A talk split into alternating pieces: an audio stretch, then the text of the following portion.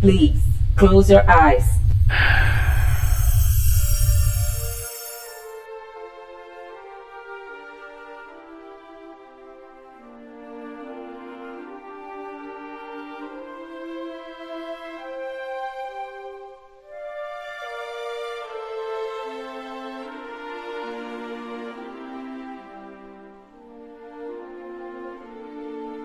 Bem-vindos a bordo. Está começando mais uma edição do Vortecast do site vortexcultural.com.br.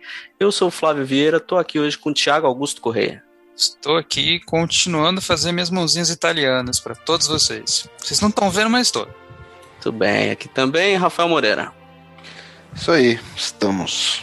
Bom, e hoje recebendo um convidado inédito, inclusive, nesse programa, finalmente trazendo editores para conversar conosco Hoje, Lucas Pimenta, da editora Trem Fantasma. Bem-vindo, Lucas. Eu, Flávio, Thiago, Rafael, obrigado pelo convite. É muito bom estar aqui com vocês para falar do que a gente gosta, né? Falar de quadrinhos, falar do meu trabalho como editor. Vamos nos divertir aí hoje. Beleza. Aí, seja bem-vindo. É, primeiramente, seja bem-vindo, Lucas. Prazer ter você aqui com a gente para falar sobre quadrinhos, sobre mercado editorial, é, lançamento e, claro, a Trem Fantasma que tem todo um formato de publicação e comunicação com os ouvintes bastante diferenciado. E eu queria começar, Lucas, com cara, como que você acabou caindo nisso de se tornar um editor? É, tá dentro da sua profissão ou não? É, queria que você contasse um pouquinho disso. Eu sei que lá na Trem Fantasma é, tem, tem mais pessoas, né? Acho que vocês são em quatro, cinco ali, como é que é? Nós somos cinco.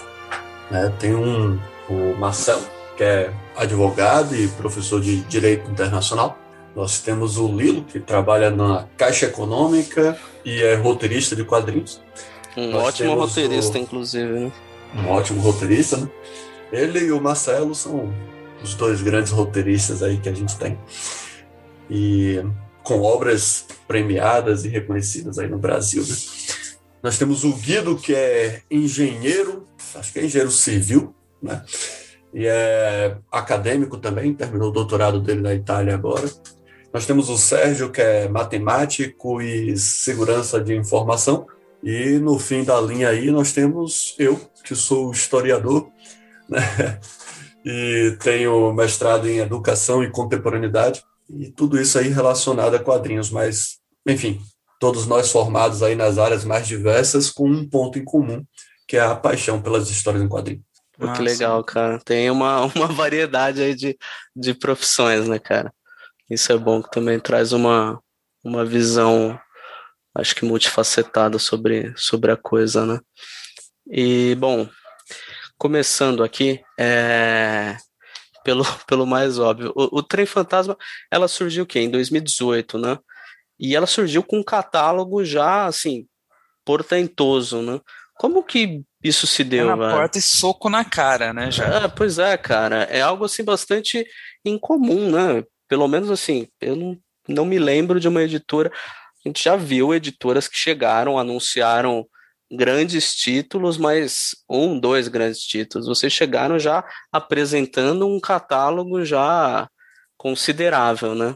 E, e, um formato de lançamento também diferenciado, clube de assinaturas, enfim, queria que você falasse um pouquinho disso, Lucas. Então, é, na verdade, a editora começou o ano passado, né? 2020. Ah, 2020. Isso. E apesar de a gente já ter tido outras experiências, né, publicações independentes. É, em outro período da nossa história aí, a gente começou com Quadro a Quadro, que era um site para falar de quadrinho lá em 2010, e que em 2013 resolvemos transformar num selo editorial.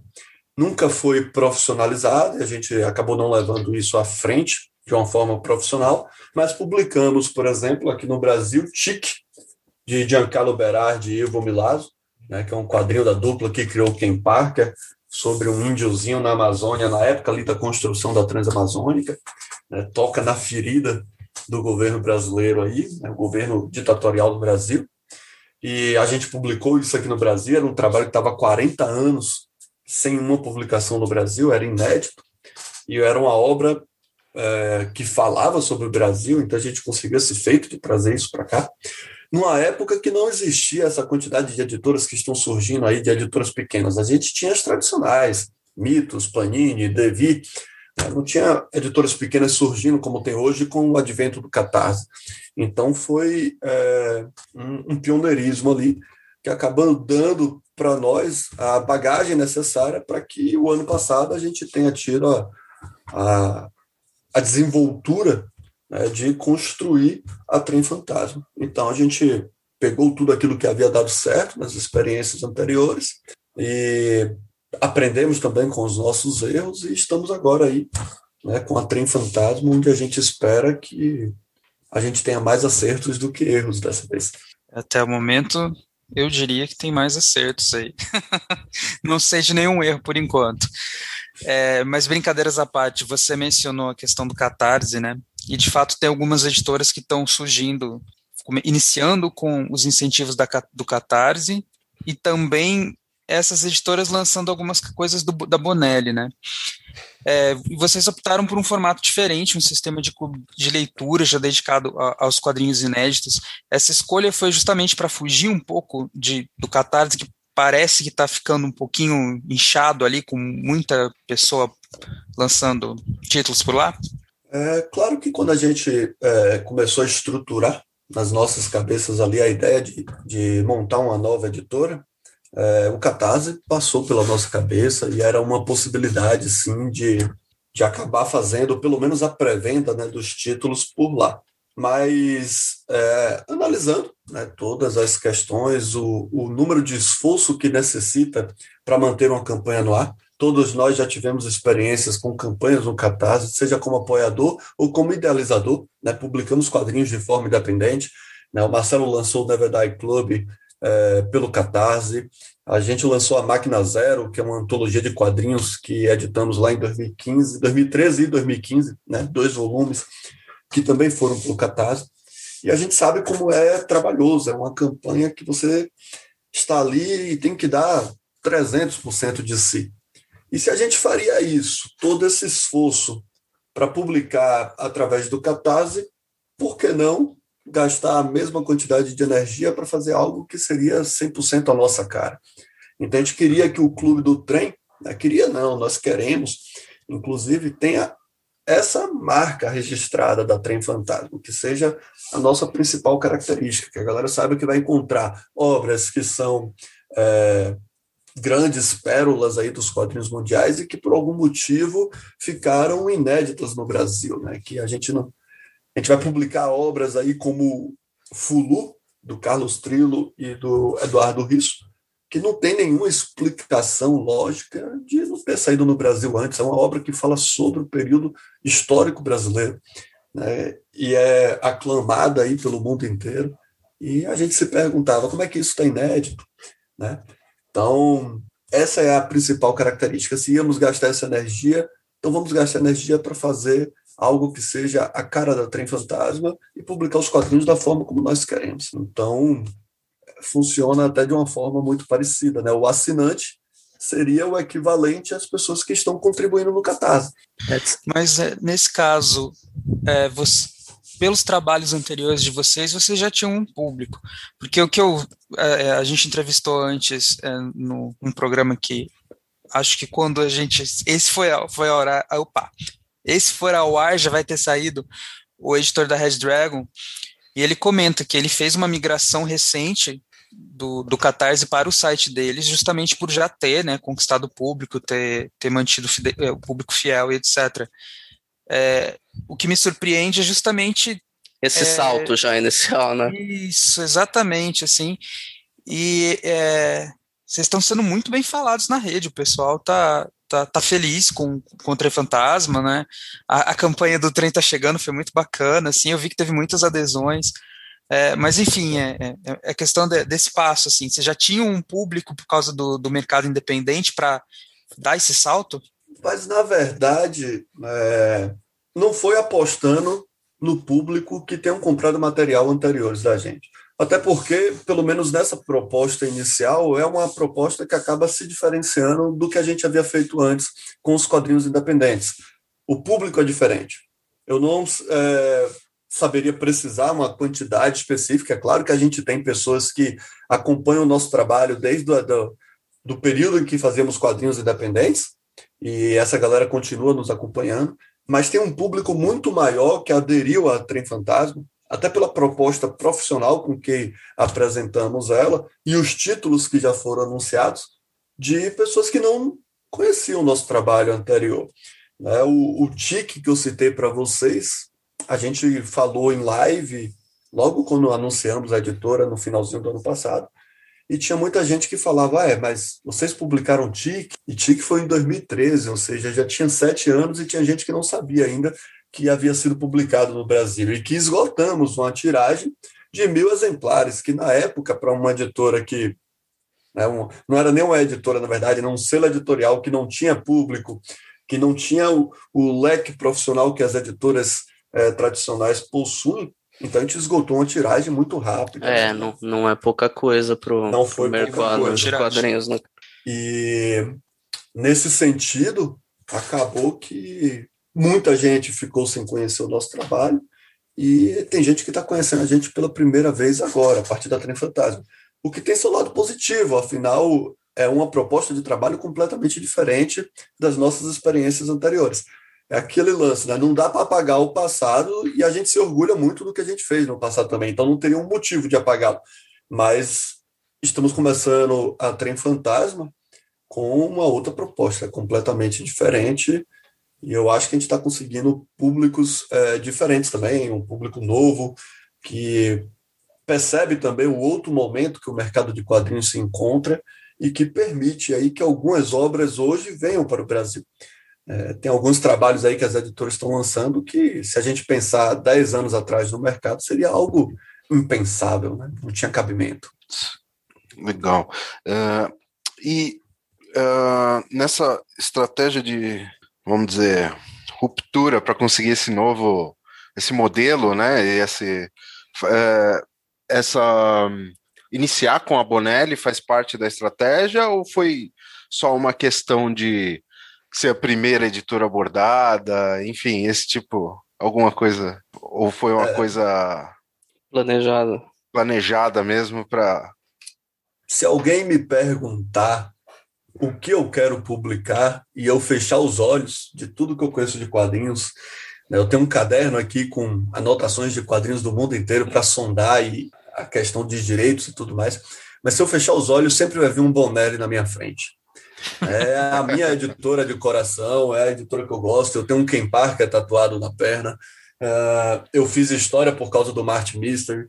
Uh, Júlia é um dos meus quadrinhos preferidos. E até Tex, que eu brinco bastante, né? Que é, que é o meu faroeste chato, assim.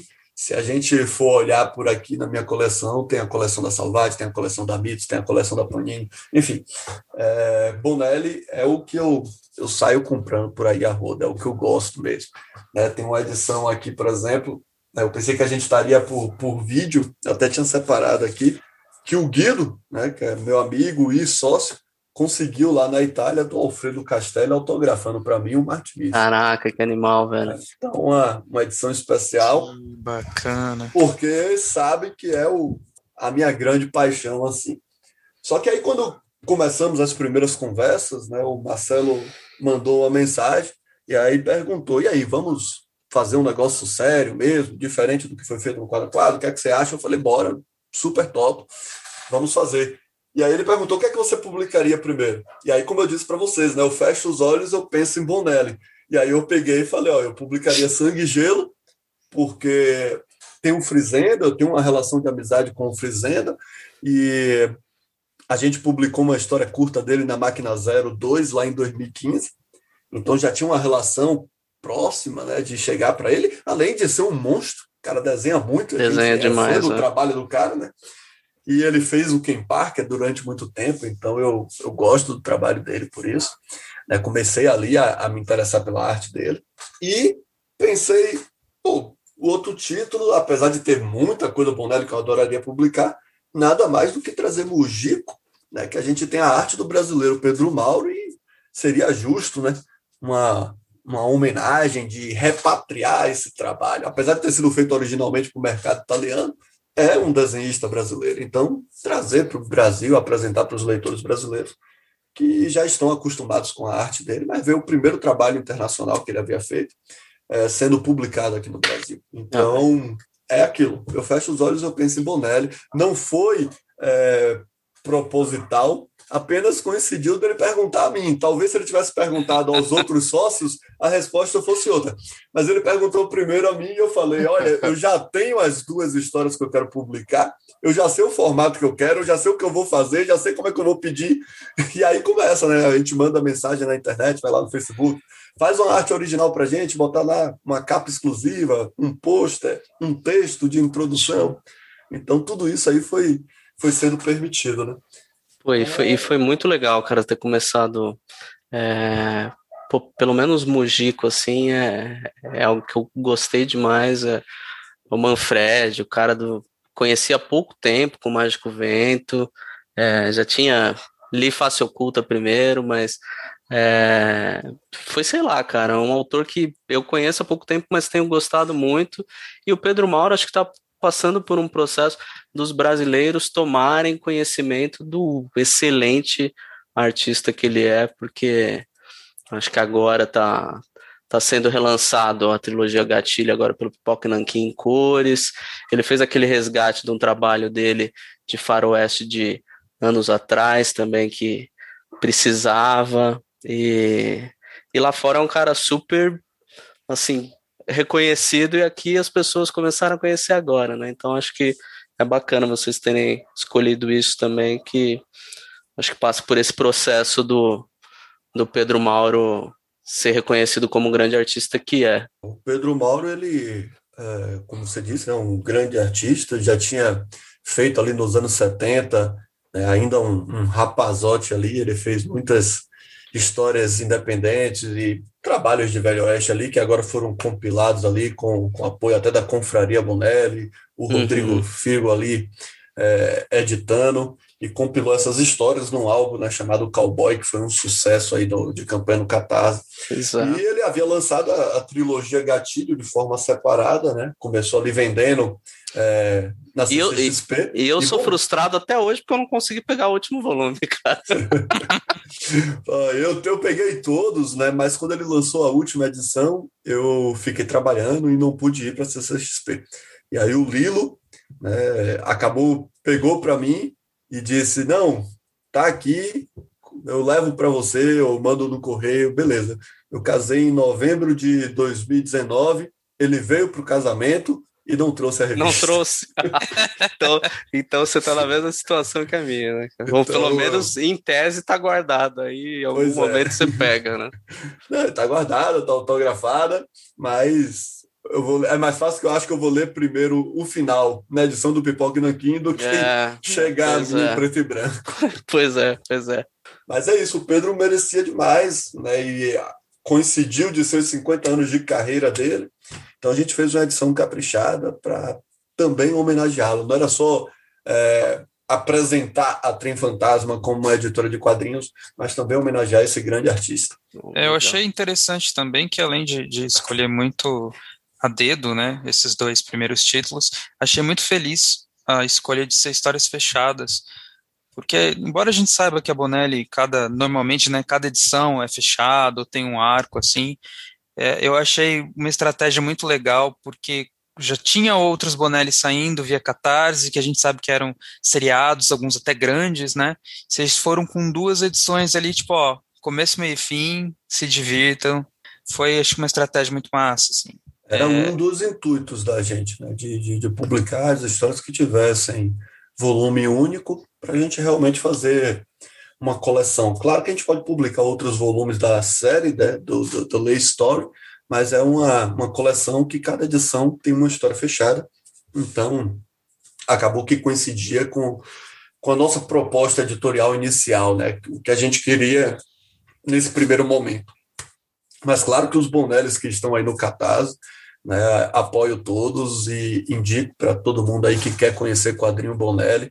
Eu tenho uma, uma máxima minha que eu costumo dizer a todo mundo que a história Bonelli ela pode ser até não ser a melhor, o melhor quadrinho do mundo que você vai estar lendo naquele momento, mas não é uma história ruim. Não tem quadrinho ruim na Bonelli.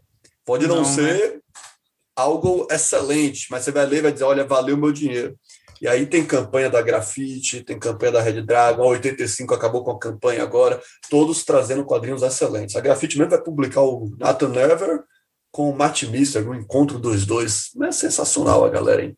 Então, quem estiver ouvindo, além de ser assinante do Clube do Trem, apoia a campanha da galera aí no Catarse, vale a pena. Mas já que você, tava, você entrou no tema do Bonelli, né? Fazer uma, uma pergunta bem, bem simples é: qual foi o seu primeiro Bonelli que você leu? Meu primeiro Bonelli, cara, eu tinha nove anos. Eu tinha uhum. nove anos, eu estava viciado em quadrinho de super-herói. E eu tirei uma nota baixa na escola. E aí meu pai pegou e, e me deu um, um castigo bacana. Ele, em vez de tirar os quadrinhos, ele disse: Olha, existem coisas melhores do que isso aqui. Você fica lendo esse negócio aí, você não, não abre a cabeça para outras coisas. E aí ele botou do lado da minha cama uma pilha de Martin Mister, da Record, e o Ken Parker é, da VEC. Aí o Ken Parker da VEC era um formatinho pequenininho e o Martin Mister era um formato italiano, que a Record estava lançando. Aí eu olhei para um, olhei para o outro falei, ó, vou no grandão primeiro. E aí li o Martin Mister, né, que é o meu quadrinho serializado preferido no mundo todo. E foi o quadrinho que me fez querer ser historiador também. E foi um castigo bacana, foi um castigo que, que valeu a pena, porque aí foi o meu primeiro Bonelli. Eu devorei, tinham 17 edições, né? Eu devorei as 17 num dia. E a galera que conhece o material da Record aí sabe que são edições parrudas, edições de 200 e tantas páginas, edições de 300 páginas. Né? Tinha histórias mais finas, como, sei lá, o volume 8 lá, que é a Invasão Alienígena, que tinha 96 páginas, mas tinha as edições mais grossas, a maioria era assim eram assim. E eu devorei numa tarde, assim. Aí eu, pá, quero mais. Aí não tinha mais dele, porque a Record tinha parado lá com o, o problema lá no, no governo Collor, né? E aí parou de publicar. E aí eu peguei o Kim Parker, e aí pronto. Foi amor à primeira vista. Então foram meus dois Bonellis iniciais. Naquela época, o Kim Parker pertencia a Bonelli. É, hoje a gente sabe que é um, um quadrinho que não faz parte mais do staff da Bonelli. Uhum foi assim, não vou, não vou te colocar em rascada nenhuma também, até porque seria antiético da sua parte comentar algo, né, Lucas? Mas é, é, eu lamento profundamente ter, ter uma certa dificuldade de você encontrar os Ken Parker hoje em dia para o leitor poder ler, porque é uma dificuldade, né? É, um dia eu vou conseguir ler. Não vou falar da, dessa parte da dificuldade, mas eu acho que com todos os problemas que os colecionadores de quadrinhos aí apontam, há de se atribuir um grande feito ao Kluck de, Sim. ainda que sejam tiragens muito pequenas, ainda que nós tenham, enfim, uma exploração midiática que pudesse talvez até alavancar as vendas aí, mas é um feito de publicou tudo, né? né? Publicou as 59 edições originais, quando o final era completamente inédito no Brasil, e agora que em 2015, né, o Berardi e o Milazzo publicaram na Itália finalmente um, um, final, né, finalmente um final horrível, mas enfim, a galera entendeu aí, né, publicou o, o final da saga, depois de mais de 15 anos sem sair uma história nova na Itália, é, o Wagner trouxe essa edição e publicou em capa dura. Então tem feitos não ah, vamos sim, falar dos claro. defeitos, não cabem a, é, a mim, não sou o editor deles, mas tem feitos que, que precisam ser louváveis. E Ken Parker, independente da tiragem, pelo menos ele é publicado no Brasil e pode ser encontrado. É difícil, mas pode ser encontrado. Ah, sim, mas, Eu acho, acho que, que é melhor até... que nada. Ah, sim, acho que eles têm algum planejamento. Já vi o Wagner falando de, de republicar isso, rever tiragens. Torcer para que aconteça, né? É, e, e, voltando a essa questão de, do editor, é, isso, o editor de quadrinhos, ele acaba se, se relacionando com o fato de, de ser um bom leitor de quadrinhos, essa questão da curadoria que é tão importante na editoria, é algo fundamental para os dias de hoje, Lucas, ou, ou não? Eu acho que é fundamental para o editor de quadrinhos ser um bom leitor independente de quadrinhos ou livros. Né? É importante ter um vasto repertório de leitura, porque tudo que perpassa ali pelo trabalho de editor exige essa bagagem que você tem que ter. Né? Eu estava editando o, o Morgan, e aí tem uma, uma passagem, né? o Marcelo olhou, Marcelo fez a tradução, inclusive, né? e aí passou batido, outras pessoas passaram batido, tem um trecho que fala assim, ah, mas nem todo Morgan é pirata. Aí na hora que eu li aquilo, eu falei, pô, mas tinha um pirata Morgan no século XVI. Então já veio isso na cabeça, né? Essa bagagem não veio dos quadrinhos, não veio nada. Eu falei, olha, merece uma nota. Aí você vai lá e faz uma nota. É, no fim das contas, essa nota a gente nem colocou na revista, botou na newsletter, que a gente está tentando também fazer um negócio meio não sei se a galera tá percebendo isso, meio transmídia, assim, né? Cara, isso era... fala lá, é, tá no era... Instagram, tá no, no YouTube, tem na nossa newsletter que tem sido ali bastante elogiado, inclusive, por vocês aí, né? Para a galera que é. tem acompanhado a Trem Fantasma. É bem interativa, então é para complementar. As edições da Trem Fantasma possuem extras, mas tem o extra especial que é a newsletter. Então, específico é, é, para os assinantes. É, isso que é curioso. Eu, eu ia até levantar esse ponto que, que eu acho bem bacana que vocês têm feito, que além de ter um, um material, tem os extras na própria, no próprio quadrinho, mas vocês trabalham muito bem a questão da, da newsletter, cara, porque há todo uma preocupação de, de falar que, de quem são, quem são os autores que estão sendo publicados, o porquê, a importância, outras obras, o contexto histórico.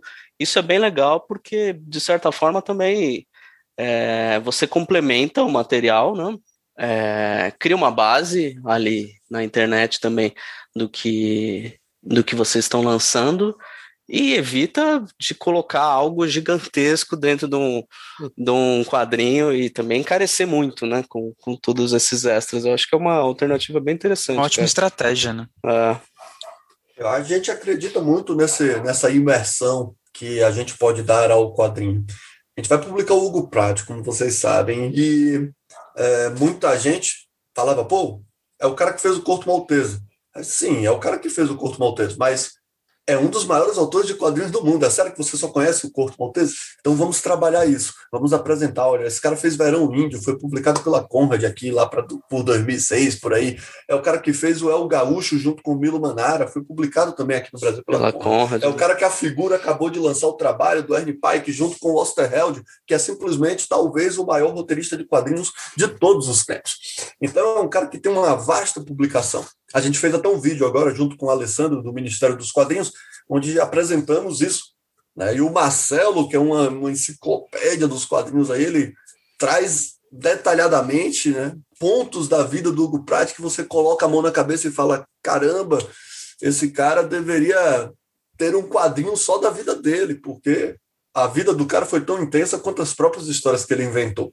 E isso é legal. Né? Acho que todo mundo que vai lendo isso fala, pô, agora eu quero ler o Morgan, não só porque é uma história de guerra e eu gosto de uma história de guerra, mas eu quero ler porque foi esse cara que fez, e esse cara apresenta isso nos seus trabalhos. Então é uma forma de enriquecer o repertório dos nossos leitores também. Então é, é, é para somar. Né? E esse trabalho, é, todo mundo colabora aqui na editora, mas ele é capitaneado aí pelo Guido. Tá? O Guido faz um excelente trabalho com essa newsletter. É um uma dedicação ali que mostra uma coisa que a gente já falou várias lives aí, né, que somos editores de quadrinhos, mas somos leitores de quadrinhos também. Então, é dar uma experiência que a gente gostaria de ter. E o Guido tem se dedicado a isso. É um, um negócio que, que beira aquele limite entre a paixão e a obsessão de sair catando detalhes ali e colocar nessa newsletter que tem horas que essa semana ele me mandou uma mensagem: você vai gostar da newsletter de quarta, botei umas coisas ali para você. Eu falei, pô. Aí eu já vou lá ver e eu falo: caramba, irmão, sensacional. Então, é, isso é bem legal. Trabalho. Eu, é um trabalho de equipe mesmo. Eu acho isso muito bom, porque além de. Porque vocês poderiam fazer isso, digamos, deixar isso sobre. Sobre um quadrinho. Você quer publicar você falou do Hugo Pratt, vamos supor, você publica o Corto Maltese e no meio dessa coleção você coloca lá um trabalho profundo do, do, do, da vida, etc. Só que quando você tira isso, coloca é, nessa newsletter, você não deixa só dentro do quadrinho da pessoa que comprou, você pode também trazer novos públicos, né? Porque eu posso assinar só newsletter, mas não comprar o corto porque eu já tenho, digamos assim. E, além disso, você consegue fazer esse trabalho transmídia é, com isso. Eu acho isso é, é realmente um, muito bom trabalho e acho que aqui no Brasil, pelo menos, inovador, né? Eu, eu acho que ninguém. É, eu acho que não, cara. De é fato. É lance, né? Eu acho que newsletter todo mundo já fez. O X da questão aí é a forma como estamos é, fazendo. Esse é o ponto, é. é esse é o meu ponto. Esse newsletter é o... em si. É, o que mais vê, sei lá, vai é, fazer, né? É, o, o lançamento, do marketing né? Você recebe fazer. o catálogo de lançamento e tal. É, eu não, não me recordo de, de nada assim como, como vocês têm feito, não, não é puxando sardinha, porque você está hum. aqui, mas de fato é um, é um, um trabalho diferenciado, cara. A e-mail todo mundo recebe, né? A questão é. do, do, do, newsletter é justamente isso, né? Você conseguir fisgar a pessoa rapidamente, senão a pessoa desce ali no, na, no próximo e-mail já e você perde, né? A gente tem percebido o quanto isso tem. As pessoas estão começando a se dedicar. Existe todo um, um mecanismo por trás aí, que aí é o Sérgio que entende bem, que ele é o especialista em, em informação aí, mas existe lá, por exemplo, quem clicou no, no que, o quanto de tempo aquela pessoa passou no, com a newsletter aberta. Então, tem todas essas séries de informações e a gente vem vendo como isso tem aumentado. As pessoas estão clicando mais nos links que a gente envia, as pessoas estão ficando mais tempo na newsletter, ou seja, as pessoas estão começando a ler, a perceber que não é uma newsletter apenas de divulgação. Olha, o uhum. lançamento é esse. Tem a informação, a gente dá o passo a passo, diz como é que está o andamento do livro na gráfica, né, quando está na diagramação, né, quando terminamos de traduzir. Então, a gente traz as informações, é, algo tipo um por dentro da editora, para que vocês saibam o que a gente está fazendo, e também traz essas curiosidades. Né? Uhum. Quem, eu falei numa live dessas aí que a gente participou, que o trabalho que o Guido fez está me fazendo ser um um novo tipo de colecionador. Agora eu sou um colecionador de newsletter. Então já criei uma aba no meu e-mail e eu guardo todas as newsletters lá. Tá guardada na ordemzinha bonitinha. Porque tá excelente. É um trabalho que, é... que não pode se perder. Eu salvo, eu salvo em PDF. excelente. Vai levar pro Kindle, né? É, exato, exato. Alternativa. uh, aí eu gostaria de puxar, já que a gente falou aí de colecionar, né, inclusive, um pouco do, da situação de que pelo menos eu considero, não sei se você vai concordar, aí você me fala, elitização dos quadrinhos aqui no Brasil e do colecionismo de quadrinhos no Brasil.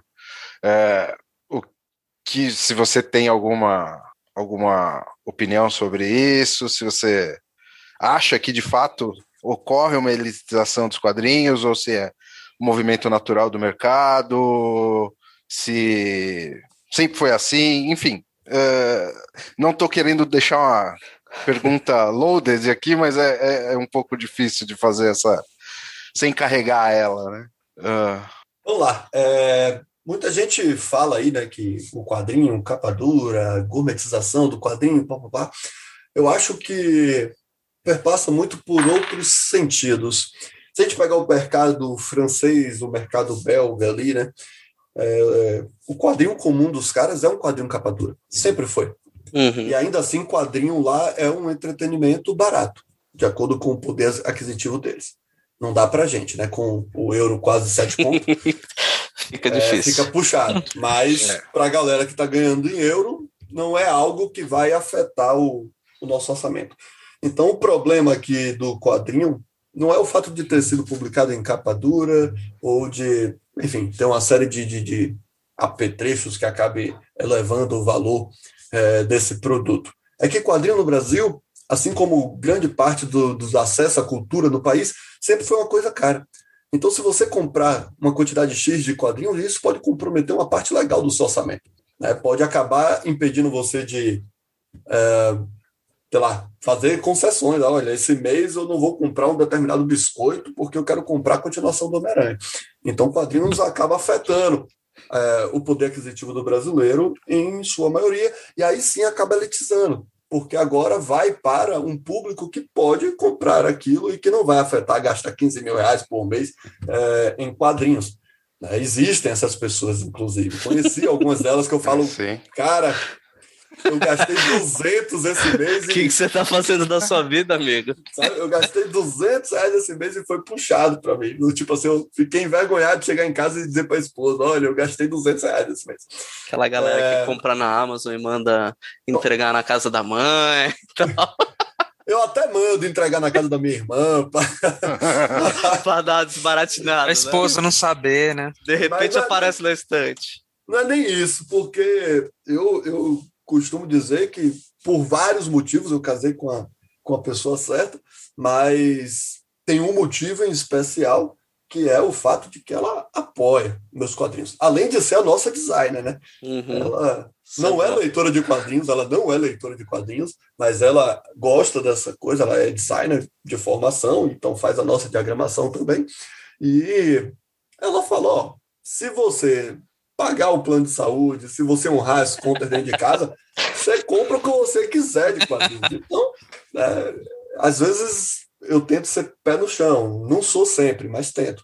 Mas aí voltando ao nosso tema, né, porque a gente acabou devagando aí, é, eu acho sim que existem alguns quadrinhos que, sei lá, talvez não mereçam capa dura, mas aí, é, até para deixar para os ouvintes, claro, não é o Lucas editor, porque a galera não pode ver, mas vocês estão me, me vendo aí, eu estou num quarto né, que é abarrotado aqui de quadrinhos e tudo mais, então eu sou um colecionador de quadrinhos. E aí, como colecionador de quadrinhos, eu acho que aquela história que a Panini está lançando aí do, do Homem-Aranha, em que a Gwen Stacy teve um caso com o Duende Verde, não é uma, uma história que merece uma capa dura. É, você, beleza, quer relançar? Bem sincero. Vamos, vamos relançar isso numa capa cartão, vamos tornar esse material acessível. Isso se realmente merece ser relançada essa história. Que aí vem outro ponto. Né? Outra discussão, né? Outra discussão que eu não vou entrar no mérito. Mas aí a gente vê o que é que merece uma capa dura, o que é que não merece uma capa dura. Né? Uma das coisas que a gente está tentando fazer, né? anunciamos aí esse primeiro ano, todo ele em capa dura, inclusive, mas sempre tentando trazer os preços mais acessíveis. Né? Falamos para o pessoal que os assinantes do Clube do Trem, depois dessa primeira leva de envios aí, o máximo que vai pagar é R$ 69,90 pelo item dele, ou seja, sempre terá no mínimo 20% de desconto nos produtos. E vem uma edição em capa dura, tentando ser com preço acessível, mas é uma edição que vai ser definitiva. Né? A gente fez uma live com uma designer que é especialista em produção de livros e design editorial e tudo mais, e aí ela falou na live: Olha, vocês acertaram demais no papel. Esse é um papel que ah, muita gente fica aí, eu quero o coucher, eu quero não sei o quê, e a edição definitiva. E muitas dessas editoras aí que a gente coleciona vêm com isso, né? A edição definitiva, e aí tem um papel, um coucher com brilho, alguma coisa. E beleza, fica bonito naquele momento, mas não sei vocês, eu que sou de Salvador, com um malazão lá do lado, várias edições minhas ficaram grudadas. E era um dos cuidados. Então, quando a gente foi publicar, eu falei: ó, eu quero um papel que eu tenho certeza que ele não vai grudar. Não entendia muito de papel. Né? Depois, eu até tomei um, um curso com a Adna, que é a, a designer que falou para gente. Né? Mas é, ela disse: esse papel aqui dura a vida toda.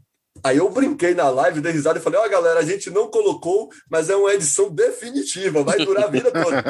então agora nós temos uma edição definitiva. Então tem esse cuidado. Aí não é, é a capa dura ou, ou, o luxo pelo luxo. Existe um, um trabalho editorial feito por isso, porque até aí é o trabalho do editor também, de fazer uma edição que de fala, eu tô, como eu disse para vocês, né? É um, um, valor que compromete o orçamento do brasileiro. Então, galera, eu estou fazendo você investir o seu suor é o seu tempo de vida, porque dinheiro é tempo de vida, né? É o tempo que você fica lá trabalhando, então é tempo de vida. Estou fazendo você investir o seu tempo de vida nisso. Tem que valer a pena. E a gente vê alguns trabalhos por aí, aí novamente é o, é o, o, o leitor, né, o colecionador falando, que aí você pega com erros absurdos, com palavras faltando dentro do balão. Esse não é um trabalho que a Trem Fantasma quer fazer. Eu não, eu não estou dizendo que nós não vamos errar mas com certeza vamos entregar uma edição onde nós vamos tentar ao máximo que não tenha erros. É, errar é humano, a gente sabe que acontece, Mas sim, sim. a gente vai tentar, né? Vai ser uma tentativa sempre, algo que a gente vai persistir, perseguir bastante a edição perfeita, de entregar para vocês, você olha na estante, olha, entre todas as minhas edições, essa é a definitiva. Isso é uma coisa que já vinha desde lá de trás com a gente. Né? A galera fala de TIC, puxa, o trabalho de TIC é bonito até hoje em dia. E TIC já tem oito anos que foi publicado. Né? E tem gente que comenta isso. Então, eu acho que esse é o intuito. Se passa por uma gourmetização, eu acho que é muito mais nesse sentido de que algumas histórias realmente não precisavam. Então, tem algumas histórias que você podia estar formando o leitor, fazendo um quadrinho mais acessível. Olha, vamos botar isso aqui em escolas, vamos botar isso na banca para a molecada pegar. É, a Panini lançou agora uma, as edições informativas de novo, né? Eu até comprei uma hoje, comprei essa aqui da, da, da Miss Marvel. ah, sim, que eles arrumaram um né? formato intermediário, né? Arrumaram é o mesmo do, Miles, do Miles Morales isso. e tal, né? E aí já saiu vários aí, e você fala, pô, bacana, a capa é chamativa, fica na altura que a criançada tá lá, mas aí você pega uma revista e ela é 40 reais. É, é então. É, é, aí você fala. Isso é o que mata, né? É, é, é, que eu acho que também a gente tem vários, vários fatores acontecendo ao mesmo tempo aí, né? A cultura completamente escanteada é, nos últimos sei lá, quatro anos a gente tem visto isso, então apoio de governo federal não, não, não tem ocorrido mesmo, a inflação que está nas alturas, e eu acho que é um reflexo também do, do mercado editorial que acaba apostando um pouco nesses formatos mais luxuosos, talvez porque vende melhor, né? Não sei. Isso tô, sem dúvida. Tô na outra ponta, que... mas você ouve muito falando que o fato de botar uma capa dura acaba tendo mais vazão entre os consumidores que uma cartonadinha ali, né? Principalmente o capa dura, ele começou nesse sentido. Vocês podem reparar que hoje a gente até encontra edições capa dura nas bancas, mas o capa dura uhum. começou no Brasil porque ele ia para um mercado específico, ele ia para o mercado de livrarias. Sim. É, na livraria você botou lá, né, esse retorno ele vem aos poucos, às vezes a livraria compra uma tiragem, que é diferente do consignado de banca. E o Brasil é um país de dimensões continentais, né, sem, muita, é, sem muitas vias de distribuição, quase sempre ali pelas estradas mesmo, que a gente conhece as histórias de como são as estradas brasileiras. Então, a distribuição era difícil, e aí, para atender a maior quantidade de municípios possíveis, você tinha que fazer uma tiragem estratosférica. Aí o Capadura chega, olha, não vou fazer uma tiragem de 15 mil exemplares como é um Homem-Aranha. Vou fazer duas mil e vou colocar nas livrarias. É para um público diferenciado. Aí, às vezes, vender aquelas duas mil significava um impacto, uma receita maior do que vender as 15 mil espalhadas pelo país inteiro. Então, começa nesse sentido. Né? Mas aí depois acabou que toda edição a galera estava achando que era necessário uma capa dura, que só vai vender se for capa dura. E aí vem a gourmetização no sentido de que ela vai prejudicar. Né? No Brasil, nós não temos uma lei como a lei francesa, que já tem mais de 50 anos, que é uma lei de incentivo ao livro, por exemplo. E aí você vai comprar um livro desse uh, na Amazon, e aqui no Brasil, né, você acabou de lançar, ela já bota lá 40% de desconto, e o pequeno livreiro não tem condições uhum. de concorrer com aquilo. Na Exato. França, não. Você vai dizer, olha, esse livro só pode ter no máximo 10% de desconto. E aí a Amazon só pode dar 10% de desconto, as grandes livrarias francesas só podem dar 10% de desconto, as várias livrarias de bairros que tem na França, né, que tem por toda Paris lá, só podem no máximo dar 10% de desconto. E mesmo que um pequeno livreiro não tenha condições de lhe dar 10% de desconto, mas você gosta do papo, você gosta da companhia, você vai Sim. comprar onde? Então você fomenta o mercado para que existam. Aí a galera fala, pô, no Brasil não tem livraria. Claro, durante muito tempo o que a galera está reclamando que a Amazon faz hoje, fez a Saraiva, fez a. Exato. Né? Pois é. Pois é. então, Sim. matou siciliano, matou civilização brasileira, várias, a leitura, quer dizer, então várias. E agora ela vai eu... meio que morrer, né? Tá, por, uma, eu, por um esquema que ela mesma havia criado, né? Sim. Então, é, a lei de proteção ao livro para permitir isso, permitir que o pequeno exista. Porque quem fomenta a leitura é o pequeno, cara. não é o grande. Não é todo mundo que vai no shopping comprar nas, na livraria grande. Né? A gente está vivendo uma época de pandemia, as vendas Sim. na internet aumentaram, então, claro que marketplaces como a Amazon estão vendendo bem. Mas será que vai ser essa a realidade? Será que esse é o mundo que também a gente vai querer depois da pandemia? Será que a gente quer que só tenha acesso aos livros lá? E se acontecer como foi na Inglaterra, que depois que ela conseguiu eliminar todas as concorrentes, ela parou de dar desconto? Exato. E aí, a gente vai continuar comprando quadrinho a 300 reais? Cara, mas a gente nem a gente precisa. tá vivendo na realidade que sai quadrinho de 400 conto Pois agora. é, pois é.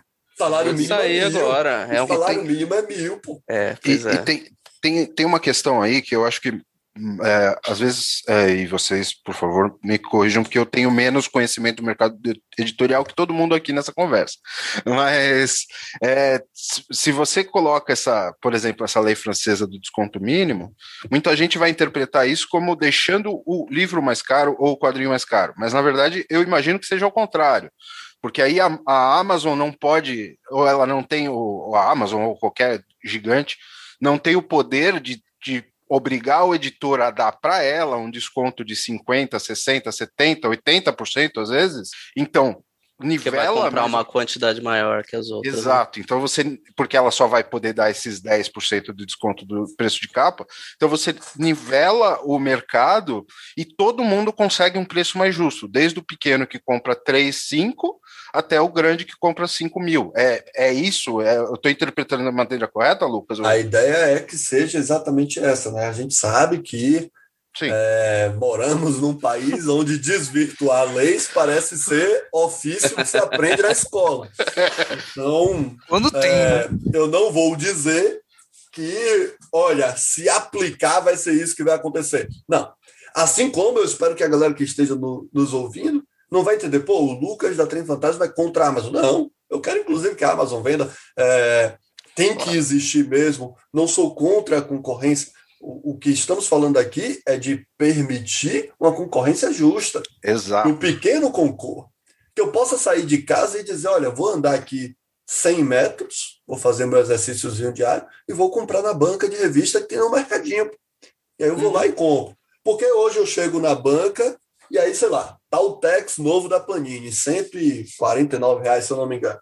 Aí chegou na banca, eu quero aquela revista, mas tá 149, cara. O salário mínimo é 1.100. A revista tá 149. Aí eu chego, olho na Amazon, ela tá 60. Eu vou comprar onde? Não É. tem como. É, não tem como, Eu né, vou, cara? vou comprar lá. cara. consumidor na ponta, a E aí, quando você bota sendo- na ponta, e eh, antes eu costumava dizer para os amigos aqui, e muitos deles que vão me escutar vão poder dizer que isso é verdade, falava: olha, sei lá, até 30 reais, vamos comprar na banca, vamos fortalecer o mercado. Só que hoje, a revista já sai acima de 30. Exato, exato. Eu comprei o último volume do, do, do Novos Deuses, é Novos Deuses? Deixa eu pescar aqui. Quarto mundo? Quarto Mundo, que saiu agora aí do, do Jack Kirby. 40 E- pau. 40 pau. Aí eu falei, olha, eu comprei na banca até, né? Quebrei a minha regra. Mas eu falei, e agora? Como é que faz? E aí a galera vai esperar. E isso também chega no momento de fazer o, o nicho, né? De tornar aquilo cada vez mais elitista, de cada vez mais para um pequeno grupo de pessoas. Porque aí o cara chega e fala, olha, eu vou esperar a promoção na Amazon. Aí ele espera a promoção. Só que aí tá vendendo muito, cara, vai esgotar. Aí o cara vai lá e, ó, eu vou comprar logo porque vai esgotar. Aí já eliminou as pequenas concorrências e agora dá um sentido de urgência. Faz tiragens cada vez menores. Pois ficou é. sem ficou sem, certo? Na internet, eu não sei se vocês acompanham, né? mas tá todo mundo falando, pô, eu não consigo achar os números dos Vagabond anteriores. Um mangá dessa excelência, com a qualidade que a Panini lançou, tá? O material tá lindo, ah, páginas coloridas, a encadernação tá perfeita, você abre a revista, dá para ler, tá tudo bacana. Não é um, um, um item que deveria estar faltando. É um item que tinha que ter em estoque. Mas, mas o Porque pro- aí eu leio, eu gostei, eu viro para você e falo, pô, Flávio, ó que mangá massa. Rapaz, eu não sabia que existia. Aí tá no número 37, você gostou tanto que você quer comprar. Ah, velho, não vou comprar porque não tem mais um. É impossível comprar. É, cara, Mangá, mas é, principalmente. o, o problema que, que eu tenho visto, é, primeiro sobre aquilo que você menciona da Amazon, é, para quem acompanha, já se nota que não existem mais descontos como antigamente. Assim, você já não pega, para você pegar alguma coisa com 30% de desconto, a coisa tem que ficar ali muito tempo, cair num dia, semana do consumidor, Black Friday. Do contrário, já tem uma certa dificuldade de materiais mais recentes, que era o que não acontecia. E sobre esse problema de tiragens, é, eu acho que a gente passa por um problema ainda maior, que não é o Vagabond 37, o 1 que está que tá esgotando, é o Lobo Solitário do mês passado, cara. Que se você não compra no preço de capa, você já não encontra mais. Então, essa, essa sensação de, de urgência e acabar alimentando isso vai virando um processo quase que, cara, que não tem como você seguir sendo colecionador. Você fala, porra, tá acabando, preciso pegar aqui, senão vou ficar com um buraco aqui na minha coleção. Né? E é, é o que tem acontecido, né? Você não vai Exato. formar leitor. É predatório. Predatório é, colecionam o Astro City da Panini. Além disso, falou Panini, por favor, continua a coleção. Não termina, né, cara? Mas é, eles lançaram e teve um, uma coisa mágica. O número 8 não foi para todas as bancas do país e ele sumiu, esgotou. Não tinha encanto nenhum. E eu fiquei anos com esse 8 faltando ali e sem ler o resto, eu falei, pô, eu tenho um toque, eu tenho que ler na ordem. Sim, Aí sim, tava lá, não tava. Eu, eu virei para uns amigos, disse para todo mundo que eu queria, a galera procurava, quem achei, não achava encanto nenhum. Aí eu peguei, arrumando a coleção, né? Me casei, me mudei, trazer a coleção de Salvador. Tem muita coisa lá ainda, não consegui trazer tudo. Aí eu falei, oh, quer saber de uma coisa? Eu vou vender é, essa coleção aqui. Vou, uma hora dessa eu compro a gringa, porque eu não vou ficar com esse buraco aqui, eu tenho toque, enfim. No dia que eu disse que eu ia vender, um amigo mandou num grupo no WhatsApp. Não era essa que estava faltando? Aí a Panini relançou, mas ela relançou anos depois, né? E ninguém sabe explicar o que, é que aconteceu que esse número específico sumiu. Será que a tiragem foi menor? Será que uma tiragem se perdeu? Será que teve um acidente de trânsito? Um caminhão virou, cara, afogou? Cara, isso, isso é sabe, muito louco, sumiu, né, cara? Sumiu. Tem, né? E tem, Como e tem... falou, o lobo solitário. Eu fico ali, no dia que chega na banca, a mulher manda mensagem no, no grupo do WhatsApp, eu já falo, separa o meu.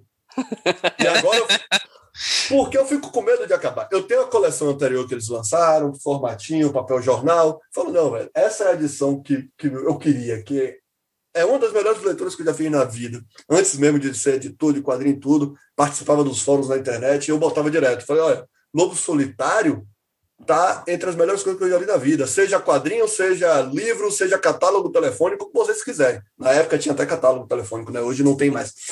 Mas eu botava isso assim, ó, bula de remédio que for. É uma das melhores leituras de tudo que eu já Então, quando saiu essa edição, eu falei, eu vou fazer, claro que eu tenho que fazer essa coleção. E a primeira frustração foi não ter as páginas coloridas, né? Você vê que é uma página feita da página colorida, em Exato. Tela, preto e branco mais escuro. Aí fiquei frustrado, mas não, falei, beleza, merece. Essa história merece, até se ela sair de novo em formatinho, papel jornal, ela merece. Então eu comprei. Aí, o número 25, foi o 25? É, é eu acho que sim. Aí ela mandou 25. na banca agora o 25, eu já estou contando, né, as horas, só faltam três para acabar. Aí quando mandou na banca, eu falei, rapaz, eu olhei o primeiro Precinho, camarada. Saiu a R$ 22,90 e agora é R$ 36,90. Eu quase disse para ela: olha, não separa, não. Olha, se, Mas, se, rapaz, eu tenho que dar quatro aulas num dia para comprar um lobo solitário. Agora. Olha, não, não pode reclamar é. muito, não, Lucas, porque ainda tem mais quatro de repente, cara. Não, de repente a gente. agora. Ah, é, é. com, é com 28, né? 23, isso. É. Graças é. a Deus, o novo lobo solitário já está completo. Né, que está ali, que eu falei, olha, moço, Deus é mais.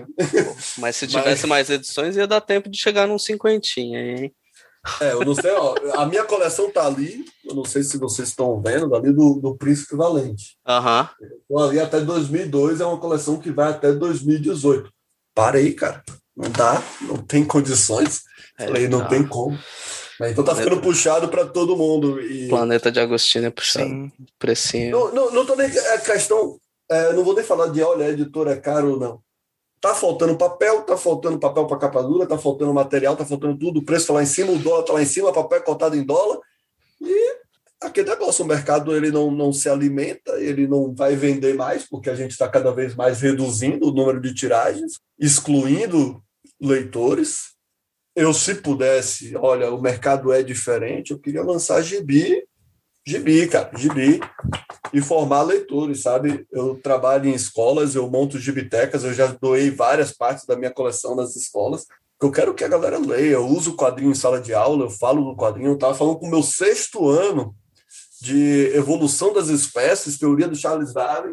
E aí falei para a molecada e para os pais, eu falei, olha, vocês vão comprar Sapiens em quadrinho, porque Que molecada bacana. tem que ler gibi, velho, tem que ler gibi. Sim, né? sem Mas, dúvida. olha, e aí é que vai formar os leitores. Eu trabalho num- numa escola mesmo que na frente está uma banca de revista. Então, a gente está na pandemia, aula online, eu mostro para a molecada, olha o, o super-homem desse mês. Ah, tio Lucas, comprou onde? Olha, na banca em frente da escola. Quando o pai for lá pagar a mensalidade, fala, pai, passa na banca. Então, sempre estou dizendo assim, ó, compra um gibi do Homem-Aranha. Se comprar um no mês, cara, e se de uma turma de 30 alunos, dois resolverem ler, se um resolver ler, a cada turma que eu der aula, um resolver ler, o mercado vai formar. Agora, não dá para dizer para o menino, ó, vai comprar o gibi do Cebolinha, que está lá na capa, capa dura, Cebo- Cebolinha, 60 anos, eu acho. Até comprei, tá aqui em algum canto. 60 reais. Aí como, como dá, é que eu digo né? pro menino? Como é que Isso, eu digo isso, menino, compra um Cebolinha, cara? Não, não digo. Isso é uma coisa que a gente sempre toca nesse ponto aqui, né? Que é a gente saía da escola e com o dinheiro, às vezes, do lanche que a gente não comia, a gente comia, a gente pegava um, um gibi na banca.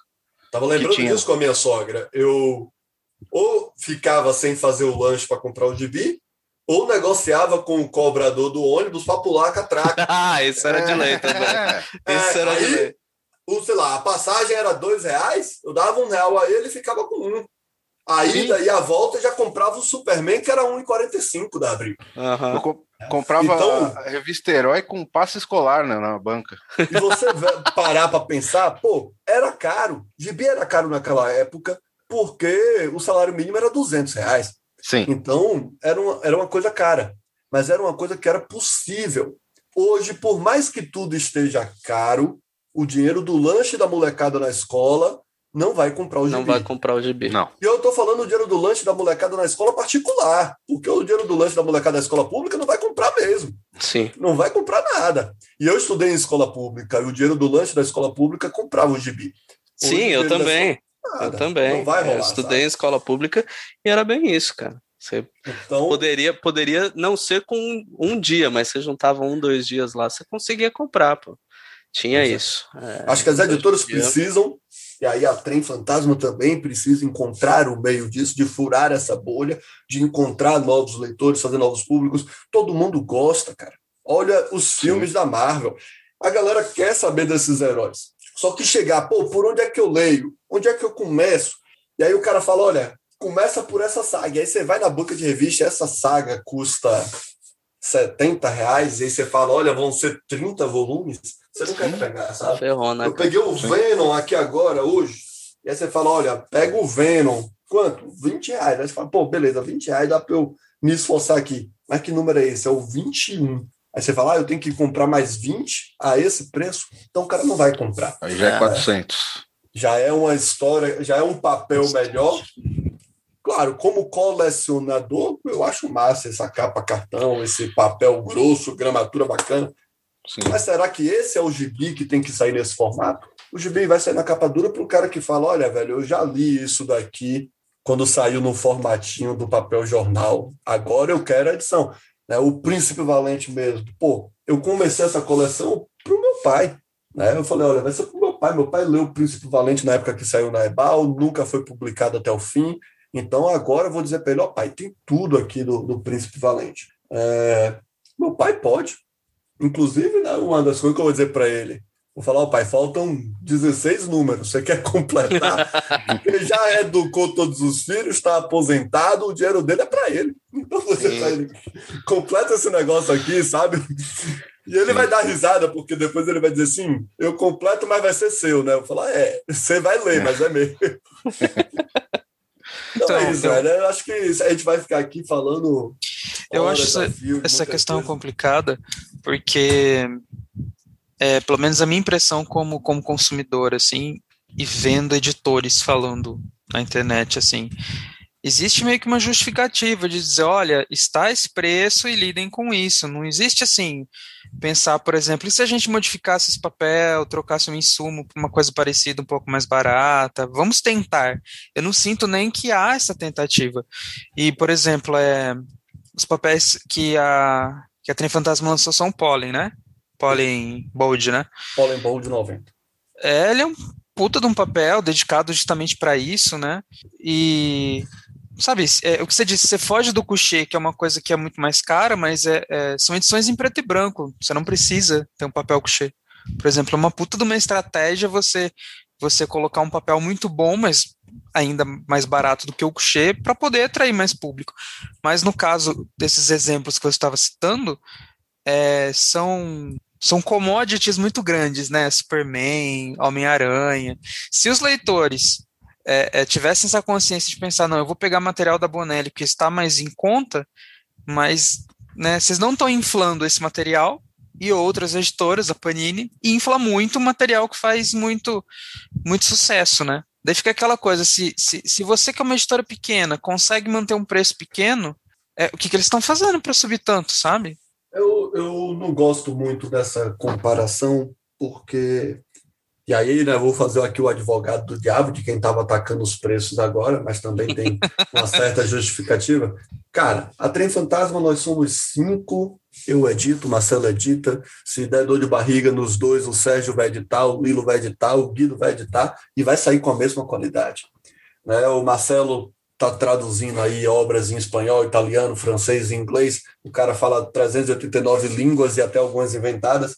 O Guido também fala esse tanto de línguas tudo. Eu posso ajudar no italiano, posso ajudar no francês. Então, a gente se vira, a gente paga o nosso trabalho, consegue bancar a impressão e fazer um material bacana. Aí a galera vem e compara, pô, a 85 conseguiu manter esse preço, a Panini não. A Trem Fantasma conseguiu manter esse preço, a Mitos não. A Mitos tem 18 pessoas para trabalhar na área de tradução, banca todo um, centro distribuição, de distribuição. Né? Distribuição aumenta consideravelmente. O funcionário né? da faxina, tem o pessoal do, do, do, enfim, das mídias sociais, tem a galera da, da revisão, é uma equipe gigantesca, e isso eu estou falando da Mitos, que é uma editora pequena.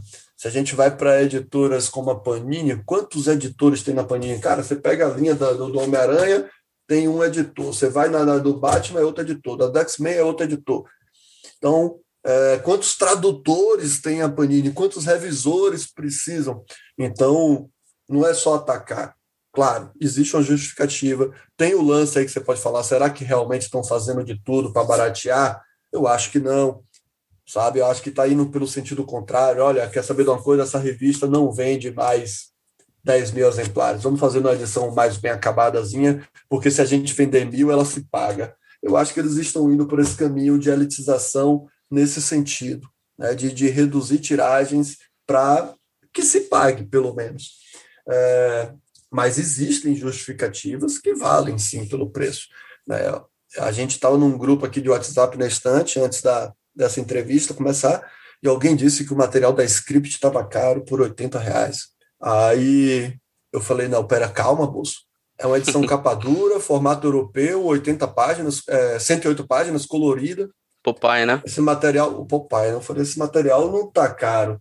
Aí eu peguei, cadê aqui? Eu peguei e mandei uma foto. falei, pô, caro é eu pagar num formato italiano um Tex a R$ 33,90. Porque Tex não tem uma tiragem de mil exemplares. Tex a gente sabe que é uma das revistas que mais vende no Brasil. Em preto e branco é a revista que mais vende no Brasil há muito tempo. Existia uma máxima no, no mundo do, do mercado de quadrinhos no Brasil que dizia que quadrinho preto e branco no Brasil só vendia dois, Tex e Conan. Né? Então, durante muito tempo, né, quando a Abril publicava lá o, a Espada Selvagem de Conan, era o que se vendia. E aí eu lanço uma revista assim do Tex, e você fala, pô, o Tex tem uma tiragem gigantesca. O Tex consegue baixar a, o custo disso. Então, será que quando o cara lança aquela edição super luxuosa do Tex para tudo e bota um preço lá em cima. Será que foi feito tudo que pode para que esse produto chegue? Pô, Tex tem tantas edições no Brasil. Quantas? Sabe? Tex Ouro, Tex Coleção, Nossa, Tex tem, Normal. Tem mais Tex de 10, velho.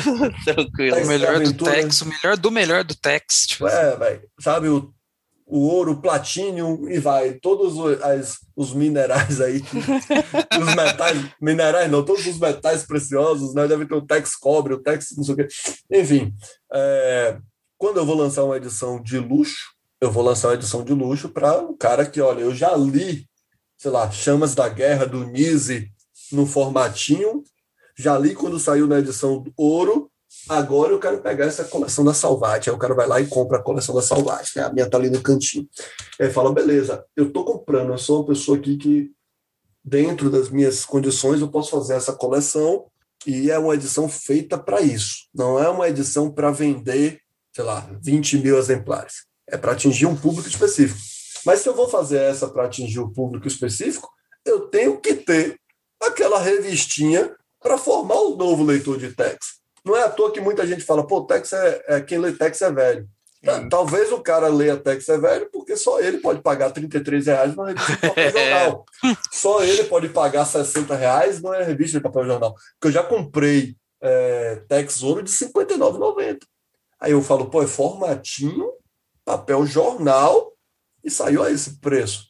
Então essa edição tem que ser para um moleque que vai chegar na banca, e aí tá lá, ó, R$4,90, negão, eu vou levar. E aí o cara leva, velho. Uhum. Tem que ser um negócio desse sentido. Então, como é que eu vou formar o um novo leitor de texto? Como é que eu vou formar um novo leitor de, de Martin Bissell se as revistas custam a semana inteira de lanche do moleque, ainda tendo que pedir um adicional da mesada para o pai? Não dá. É, é complicado mesmo. Mas, Lucas, a gente já te alugou aqui bastante. Eu queria, antes de, de encerrar aqui, comentar um pouco, porque março agora que chega Morgan, do Guprat, para a galera que, que assinou o mês que vem. Então, é, a nossa previsão, colocamos lá no site da entrega do dia 30 do 3, né? Ou seja, começar a colocar nos correios a partir do 30 do 3. Está na gráfica, já tem o material aprovado pelos é, editores franco-belgas, a família do Hugo Prat já aprovou o material, a galera que conhece o processo gráfico aí, é, as chapas já foram feitas, e a última notícia que eu tive é de que já estava rodando. E como que está a recepção? Mensagem, falou, vamos rodar. Eu falei, eu roda, roda que chega. Se e... todos os deuses dos quadrinhos e o Will Eisner lá em cima, junto com o Hugo Pratt, falarem, olha, não vai atrasar, vai dar tudo ok, vamos manter a data e dia 30 a gente começa a enviar para a galera. Lembrando que dessa vez vai numa caixinha personalizada. A gente é, fez uma caixinha do Tempo uma... certo? A hashtag tá lá, o trem chegou, então a galera continua avisando, olha, o trem chegou. Teve gente que se empolgou aí, véio, gente que botou apito de trem chegando. Então, galera, ó, eu fiquei muito Era um engajamento muito legal. Eu não vou dizer que 100% dos membros dessa editora concordam com os trocadilhos de trem, não. Senão eu estaria mentindo. Mas este editor aqui ficou bastante feliz. Então, quem quiser fazer mais trocadilhos com trem, com maquinista, com o que for, ó, fiquem à vontade. A gente gosta bastante. Continua lá, o trem chegou. Legal, Lucas. A recepção tá, tá boa aí. A gente pode sonhar com, com mais Hugo Pratt, quem sabe Curto Maltese então, sabe aquele lance lá do início? Eu fecho os olhos, eu penso em Bonelli? Então, quando eu fecho os olhos muito fundo, assim, aquele, aquela fase zen do sono, eu sonho com Corto Maltese. Então. Legal, cara. Legal. Vamos ver, né? Vamos ver, quem sabe. Né? Eu pedi a noiva em casamento, eu citei Corto Maltese. então, é, tudo isso é, para a galera ver aí, olha, este editor gosta, então tem chances? Tem depende da recepção da galera, de como é que vocês vão estar aí recebendo esse material. Muita gente, existe é, outra máxima dessas aí do mundo dos quadrinhos no Brasil, que a galera fala, ah, o Hugo Pratt não vende bem no Brasil. O Hugo Pratt não vende bem no Brasil, Corto Maltese nunca foi publicado. Eu estou na esperança de que isso está mudando. Nós temos uma campanha magnífica da figura né, no Catarse com a edição do Ernie Pike, que é o Osterheld com o Hugo Pratt. Uma campanha sucesso, brilhante né? que vendeu muito, né? E eu tô esperançoso nessa galera aí. Né? Existe público e eu quero que a galera conheça. Morgan é o último trabalho do Hugo Pratt, um dos trabalhos é, que ele traz a característica máxima dele de colocar poesia nos quadrinhos, de explorar o lado humano. Não existe aquela visão maniqueísta de, olha, esse é o bem, esse é o mal. Não, ali são seres humanos em condições extremas né, que é a condição de guerra, e traz bastante poesia nas palavras. Num desenho mais solto, Hugo Pratt ele dizia que ele passou a vida inteira ali querendo retratar tudo em um único traço.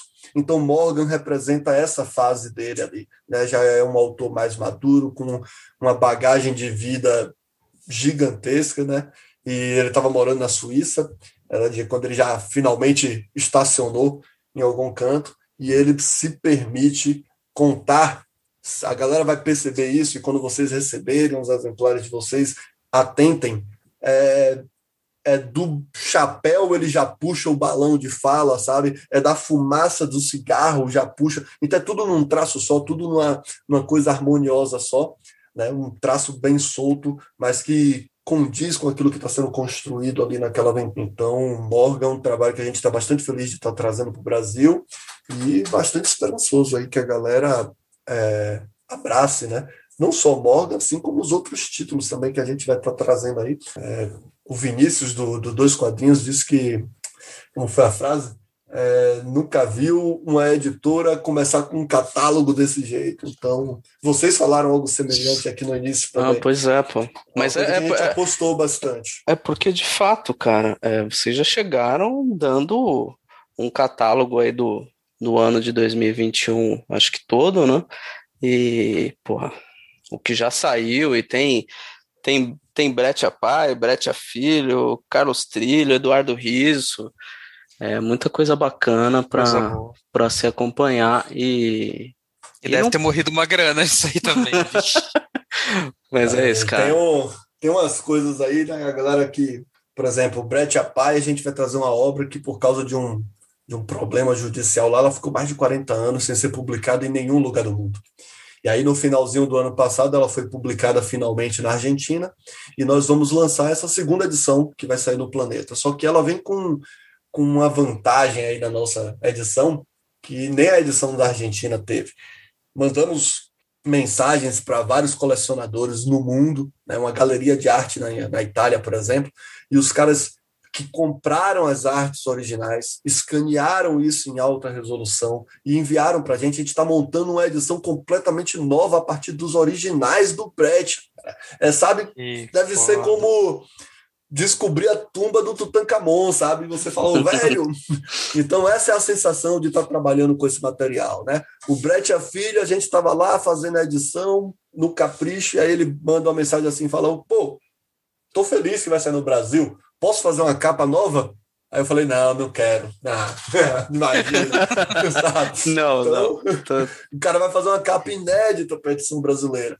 Aí, é. como já não bastasse todo mundo aqui eufórico, a arte do cara é monstruosa, aí ele fala, poxa, saiu uma história 20 anos depois, uma história curta, 24 páginas, chamada É o Sonheiro 20 anos depois, lá na Itália. Você quer botar junto? Eu falo, quero, mas, poxa, 20 páginas não dá para eu fazer uma edição à parte. Então vamos fazer uma edição integral. Nunca na história desse planeta algum país publicou uma edição completa do El Sueño. Vai estar tá tudo junto, com uma capa inédita, com um monte de extras. Então vem uma edição aí também absurdamente caprichada. Então é aquilo que a gente falou outras vezes e eu disse hoje para vocês no início. É uma edição em que nós, como colecionadores, gostaríamos de receber. Então vamos dar para vocês uma edição que vocês vão dizer, olha, cara, tá lindo, sabe? E se alguém porventura disser, pô, capa dura é gourmetização, então, galera, não é a gourmetização pela gourmetização. É um material que, de fato, merece esse acabamento, esse tratamento, né? E de um Sim. dos autores que estavam na, o Prat, na o Fred, Brett, né? O Brett é filho ele considera esse o melhor trabalho dele. A gente sabe como é artista com o seu próprio trabalho, né? Depois de pronto, o cara olha assim e fala: É, eu acho que eu mudaria isso aqui. Então, quando você tem um autor do quilate do Brecht e ele diz: Esse é o meu melhor trabalho, é aí que eu estou no auge. Então, a edição dessa não vai sair em papel jornal. Né? Então, a gente vai fazer uma edição, sim, especial, mas lembrando, Membros do Clube do Trem têm no mínimo 20% de desconto. Nosso primeiro lançamento a gente deu 40% de desconto.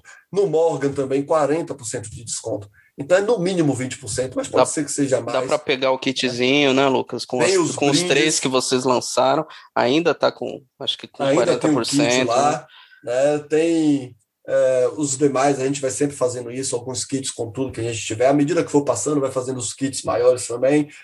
É, os brindes, a galera, ó, o Morgan vai ter uma arte exclusiva do Jefferson Costa, né, o monstro do Jefferson Costa, num pôster em A3 né, sobre a vida do, do, do Hugo Pratt. Então, a gente está, sim, pensando sempre novas maneiras, a gente está pensando em criar um clube de fidelidade para a galera que continuar nas suas assinaturas. Então, vai vir mais coisas aí, mais brindes, a gente está correndo atrás. É, tem hora que a gente tem que parir realmente esse brinde de chegar assim, eu preciso inventar algo aqui do zero, porque não existe. Né? Como é que a gente faz um. Alguém me mandou uma mensagem no, até dei risada na hora, porque mandou uma mensagem lá no, no Instagram. Vai ter o book plate do Brett. Ô, oh, do Brett, vai ter o book plate do Douglas Pratt. E aí eu falei, pô. Psicografado. Pratt? Eu falei, só se for psicografado, né? Uma, uma mesa, né? Vamos botar um copo aqui. Ah, vai, vai, uma brincadeira com, com a caneta assim, vai que ele assina um negócio desse. Então, é. é. tem horas que é difícil, né? Tem horas assim, não dá Tem hora que não dá, né, cara? Mas a gente está sempre tentando isso de entregar para a galera aí o que seja é, o melhor. A gente brincava muito com uma frase que diz: indo aonde a nona arte estiver, e a nossa ideia é essa, de publicar o melhor dos quadrinhos de qualquer canto do mundo. Tem gente aí, pô, vai ter quadrinho africano na, na Trem Fantasma? Rapaz, eu conheço autores e conheço algumas das obras que eu adoraria publicar. Vou dizer, olha, vai ter? Não vou falar agora, olha, vai ter. Tem um interesse? Tem. Conhecemos obras, conhecemos, temos interesse de trazer isso para o público brasileiro, mas é aquilo. Tudo depende da forma como vão aceitar a Trem Fantasma e como é que vai ser essa recepção. Porque também é outra coisa, a gente vê muita gente pedindo. Ai, publica isso, ai, publica isso. E aí você junta ali no seu caderninho, rapaz, tem 5 mil pessoas aqui me pedindo isso. Aí lança, aí lança vendeu 300. É, isso é dureza. Isso é dureza. Cadê? Cadê essa galera aí? Então, Sim. vamos ver. Tudo depende da recepção que a editora vai ter, mas vontade existe bastante em publicar isso daí. Publicar Corto Maltese, publicar mais Bonelli, publicar mais quadrinho argentino, publicar quadrinho africano e se me perguntarem, tem até um quadrinho australiano que eu queria publicar. Mas aí eu não vou dar coisa, spoiler. Não, não, vou falar nada, não, porque senão. Vai que alguém chega primeiro, né, cara? Um ótimo é. leitor mesmo. Aí o cara escuta aí, e o Flávio, que está aqui na conversa, fala: ai, velho, pode montar uma editora no Catar. Então... não dá ideia, hein? É, né? Vou ficar calado aqui, não vou é, falar não, nada. Não, não, não dá nomes, não. Não faz essa curadoria gratuita, não. Lucas. Pois é. Mas, Lucas, não sei se tem alguma coisa que você queira comentar também, que de repente passou batido. Fica, fica deixa aí caso você queira falar de algo também. Ah, pai, eu acho que eu falei muito. eu não, então... não sei muito o que falar, mas é, galera, primeiro, primeiro vocês, né? Obrigado pelo convite aí de estar aqui batendo um papo com vocês. É, é bom falar de quadrinhos, é bom falar do nosso trabalho. É, agradecer o pessoal que também certamente já escutou aqui até o fim. Viu aí, ficou, olha, é editor, mas é também colecionador rabugento. Né, então, sim. Se sensibiliza, é. né, cara, pelas, pelas pois é. questões financeiras do, do colecionador. É porque pesando no bolso também. Né? Eu vou na banca é. e eu, eu, eu, faço a conta em dois sentidos. Né? Eu, não, eu compro o gibi e não é 20 reais. Eu faço a conta e falo, tá, quantas horas de vida eu gastei nisso? Aí eu falo, pô, eu gastei quatro horas, ou seja, eu perdi quatro horas da minha vida, eu estou pagando em vida. E a outra conta é quantos minutos eu tenho que ficar em sala de aula, em pé, para comprar isso, né? aturando um monte de menino gritando, um monte de menino aprontando. É complicado, é. Aí eu faço as contas disso, aí muitas vezes eu deixo o gibi na banca, eu falo, olha, esse gibi não merece a quantidade de gritos que eu tomei hoje. e aí eu deixo de lado. Mas aí falando sério para a galera, é, agradecer vocês que escutaram até aqui. Façam aí, para quem não conhece, o Clube do Trem, visite as nossas redes sociais. Estamos no Twitter com Ed tem Trem Fantasma, no Facebook e no Instagram com Editora Trem Fantasma. É, o nosso site é editoratremfantasma.com.br. Quem quiser mandar um e-mail para tirar dúvida, é contato arroba editoratremfantasma.com.br. É o nosso site lá para a galera que tem os nossos lançamentos, o catálogo inteiro do ano tem a loja online, onde você pode comprar os livros que nós já lançamos, pode comprar só Morgan. Uh, ah, mas eu só quero Sangue Gelo, está lá disponível também. Eu só quero é, Mojico, está lá disponível. E para o pessoal que não é membro do clube e quer comprar, já está disponível para venda essas edições. mas só começam a ser enviadas a partir do dia 20 do 3, porque uma das exclusividades do Clube do Trem é 60 dias que esse item vai ficar só para os assinantes do clube. Então, é, o pessoal que comprar vai receber em primeira mão, vai receber antes de ir para outras lojas, vai receber antes de ir para as marketplaces e para as lojas online e tudo mais. Então, pessoal aí que quiser, Morgan e Bugico, vai estar disponível, já está disponível para venda, mas envio a partir do dia 20 do 3. E conheçam o Clube do Trem, a gente vai trazendo sempre é, obras exclusivas, inéditas no Brasil. Tá no Clube do Trem, não vai nenhuma publicação é, que porventura já tenha sido publicada há algum tempo. Nós estamos pensando também nos títulos que iremos lançar fora do clube. Já tem algumas conversas aí acontecendo com agentes e com autores. É, vamos publicar material nacional, muita gente pergunta, e aí, quando é que vai sair material nacional? Bom, temos dois excelentes roteiristas é, no nosso time, com certeza vai sair material nacional deles e de outros artistas também. Lá Dançarina está é esgotado há um tempão, né? Lá Dançarina está é, é. esgotado, a gente lançou lá no Quadra Quadro, inclusive, em 2015, quando vencemos lá o HQ Mix de melhor edição nacional e melhor roteirista. É, mas agora a La Dançarina está na mão de outra editora, então está existindo aí uma né? possibilidade. Né? Não, agora já é outra também. Ah, já está com outra. Ah, novidade. É. Então vai ter umas, em breve aí novidades de vai sair uma terceira republicação desse que é para muitos. Aí, inclusive para mim, mesmo que falem assim, ah, mas quem está falando é o editor da história. Então, eu sou o editor original da obra, mas é para mim o melhor quadrinho nacional que já foi publicado aqui. É um baita é quadrinho, que, cara. Um baita, baita quadrinho. quadrinho. Existem outras obras boas também, não estou é que esse negócio do melhor é sempre criterioso, mas aí, né, a, tentando ser isento de, enfim, puxa saquismo para o meu lado, mas é uma baita história que, na verdade, eu só me orgulho de ter editado, mas se eu não tivesse editado, e com certeza seria um dos melhores quadrinhos que eu já li também. É um quadrinho sensacional, emocionante, e vai sair aí por uma editora em breve. Mas vai ter Lilo Parra assim na Trem Fantasma, tem coisa nova que, que a gente está cobrando dele. Então, para a galera ficar atenta aí que vem coisa boa pela Trem Fantasma.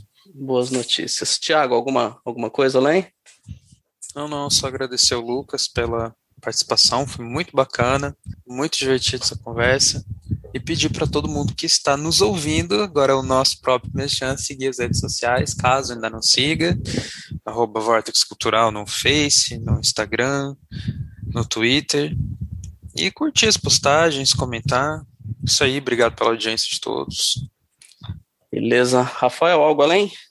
Não, não. Maravilha. Lucas, a gente agradece imensamente aqui. Era para ser um papo até mais curto, mas a conversa fluiu muito bem. Espero que a gente volte a conversar aqui sobre outros lançamentos, um pouco de mercado editorial.